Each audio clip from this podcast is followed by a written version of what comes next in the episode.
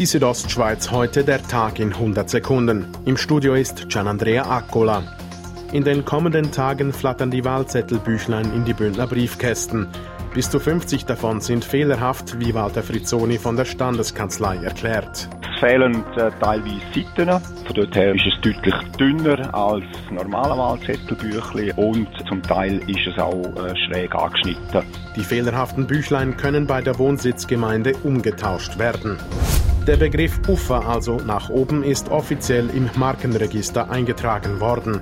Das bedeutet, dass der Begriff Ufer nur noch von den Kurbergbahnen verwendet werden darf. Man habe gemerkt, dass es auch im allgemeinen Sprachgebrauch äh, nicht nur für Ufer gehen allgemein gebraucht wird, sondern auch immer mehr mit Bezug auf Brambrüsch. So Reto Küng, Verwaltungsratsmitglied bei den Bergbahnen Kur 3 Bündenstein AG.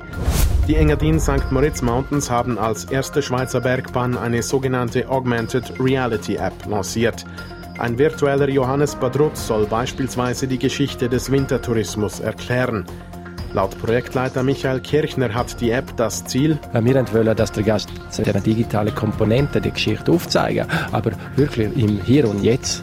Die App richte sich hauptsächlich an Tagesgäste wie beispielsweise die asiatischen Gäste, ergänzte Michael Kirchner.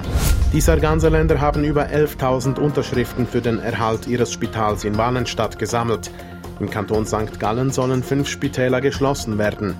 Die Petition hat denn auch eine Signalwirkung, ist Jürg Stopp, der Präsident der Talgemeinschaft Sargans Walensee, überzeugt. Das ist ja ein, ein Spiegelbild, wie die Bevölkerung über ein Thema denken tut. Die Politiker sollen die Meinung der Bevölkerung ernst nehmen und in den Entscheidungsprozess mit einfließen lassen. Die Südostschweiz heute der Tag in 100 Sekunden, auch als Podcast erhältlich.